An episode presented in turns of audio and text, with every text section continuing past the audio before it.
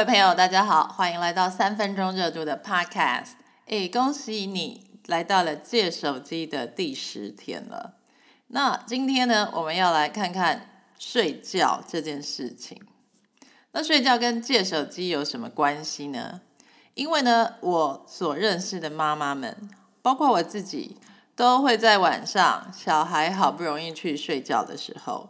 就会开始尽情的划手机，来犒赏我一天的辛劳哦。通常呢，我们都是从晚上九点至少要划到十一点吧。同样的呢，如果你仔细观察下班时间，也就是下午六点之后的捷运，人很多，而且几乎每一个人都在划手机哦。但是呢，如果是其他的时段，比方说像早上十点。那你仔细观察捷运上的人，会发现滑手机的比例却不是那么的高。其实呢，我认为这是因为人在越累的时候，就越无法抵抗手机的诱惑与轰炸。大脑跟你的肌肉一样，它会累。当你的大脑累的时候呢，你就无法专注，也无法判断，无法下决定。包括你现在明明就已经很累了，但是却没有办法下一个决定。就是现在放下手机去睡觉吧。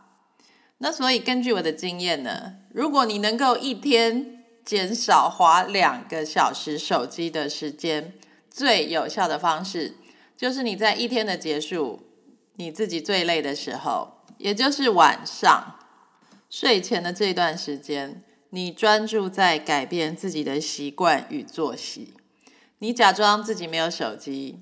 毅然决然的去上床睡觉，你不要划手机，因为你一划，你就会无法停止。这是因为你的大脑经过了一整天的摧残，它已经累了。你眼前所出现的影片、贴文、文章，它们都只是垃圾资讯而已。但是你的大脑却已经无法判断，也无法下决定，现在你是否应该关机了？那人呢，是真的会犯贱哦。睡觉还需要我教你吗？诶，那不是每个人生下来就会的事吗？那你知道我也曾经很怕睡觉时间的到来吗？如果说你是一个有失眠经验的人，那你就会知道我在说些什么喽。我曾经习惯了白天带小孩买菜煮饭。小孩一睡了，我就疯狂犒赏自己，划手机，或是一到晚上，我的身体就会很兴奋的爆发小宇宙。通常我一定要过十二点才会睡觉。那这种生活连续了好几年之后，我两个小孩终于去上幼儿园了。那我白天突然就有了七个小时的自由时间。结果呢，我居然开始没日没夜的失眠。失眠就是白天晚上都睡不着。那你知道那有多恐怖吗？我连生活基本的事情都有困难，比方说出门我会怕瓦斯忘了关，门忘了锁；开车我会怕自己变成马路三宝；跟小孩们独自在家，他们一吵我就怕自己会家暴他们。那失眠的第一件事情当然是去看医生喽。我从台湾看到欧洲，医生问诊之后。就开了几百颗的安眠药给我，叫我每天先吃半颗。那我就高高兴兴的吃了一段时间。大约三个月过后呢，诶，我发现这半颗安眠药好像没效了。那我也没有想很多，我就想反正我有几百颗嘛，而且也吃不完，那我就开始改吃一颗。又过了两个月之后呢，诶，我发现吃一颗好像也没有效了啊，结果我还是睡不好诶。那我就打算要开始吃两颗的时候呢。这个时候，我旁边老公觉得不太对劲，那他就把我所有的安眠药都丢掉了。哎，后来我的失眠真的有好一点的原因，是因为啊，有一段时间睡前我老公会花十几分钟跟我说话，啊，这是又有点像是哄小孩睡觉一样。那其实这个仪式呢，好像对我的失眠是有帮助的哦。那晚上我半夜醒来，我就会很害怕。那我就把我老公挖起来聊天，那其实这个对他来说也很恐怖。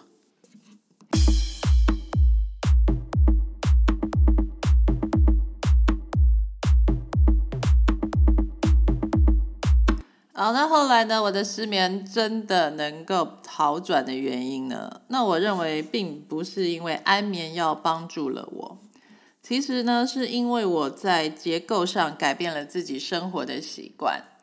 第一个，我晚上不划手机了，九点我就准备要去睡觉。那早上五点之前我就会起床。一开始呢，这真的让我的白天觉得非常的累。于是到了中午，我就会想要睡觉，而且我是不得不去睡觉哦。诶，但是我发现呢，中午睡觉跟晚上睡觉其实是有那么一点的不同。因为中午呢，你并没有睡不着的压力，而且这个时候周围的人他们也都在活动，就不像晚上睡不着，全世界只剩下你一个人那么恐怖。你就只是闭上眼睛躺在床上十五分钟，那睡不着就算了啦。不过呢，就是因为这样，我常常会不小心就睡着了。诶，那这个时候我开始怀疑哦，到底是不是划手机啊，或是忙碌啊、装忙这样成为习惯之后，那这几件事情在不知不觉中已经弱化了我睡觉与放松的能力。当一件事情已经成为你的习惯之后呢，你就会像一个机器人一样的去执行它。那你的意识呢，在这过程之中也几乎没有介入的机会。即使是你的身体已经感觉到不舒服了，但是也不会抗议。累了却要硬撑着不睡，成为你的习惯之后呢，你就算觉得身体不舒服，但是你也还是会继续这么做哟。那我是如何克服这个不好的习惯呢？那其实也就是用比较好的习惯来取代它吧。我开始会每天练习睡觉跟休息的动作。每天下午呢，我要固定去睡午觉。那不管怎么样，这个就是机械式的，我就是要躺在床上或是趴着，闭上我的眼睛。那闹钟就是调二十五分钟。一开始你要我放弃二十五分钟的划手机时间去睡觉，或是躺在那里，但是却睡不着觉，这个你也会犹豫吗？你愿意吗？其实呢，一开始我也经过了挣扎，但是呢，如果你有照我所讲的。睡前五分钟放下你的手机，那接受这个想法对你而言就不会这么难喽。你如果越常练习睡觉，你的身体呢自然会记住这种感觉。当我晚上睡不着觉的时候，因为我平常白天就常常练习睡觉，而且呢不小心睡着的经验会帮助我相信。其实我还是能够成功睡着觉的。晚上晚睡，你可以多得到了两个小时划手机的时间。但是你没有注意到的是，其实晚上呢，你的身体状况，还有你所处在的背景，就是夜晚，他们呢都是有一点荡的状态，所以你很难做任何正面的事情，或者说呢，你已经经过了一整天的活动了。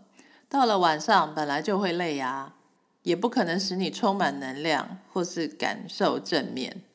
你如果偏要逆天而行，此时还不去睡觉，还要在那边划手机或是爆发你的小宇宙。第一，你虽然会短暂的觉得很兴奋，但是实际上很难专心。你所做的事情最后还是事倍功半。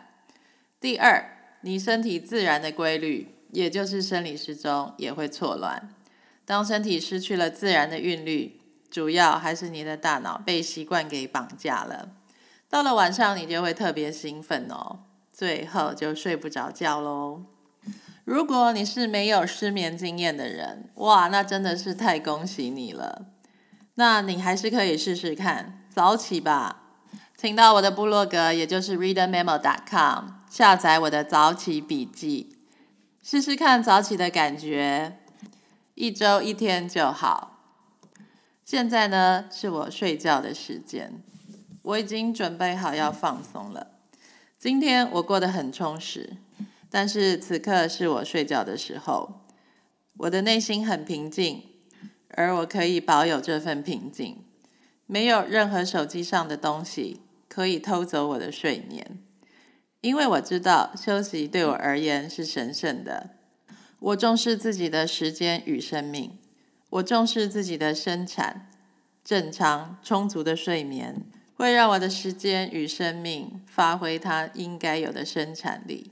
我不会让手机偷走我的睡眠时间，或是偷走我内心的平静，而减少了我生命的价值与品质。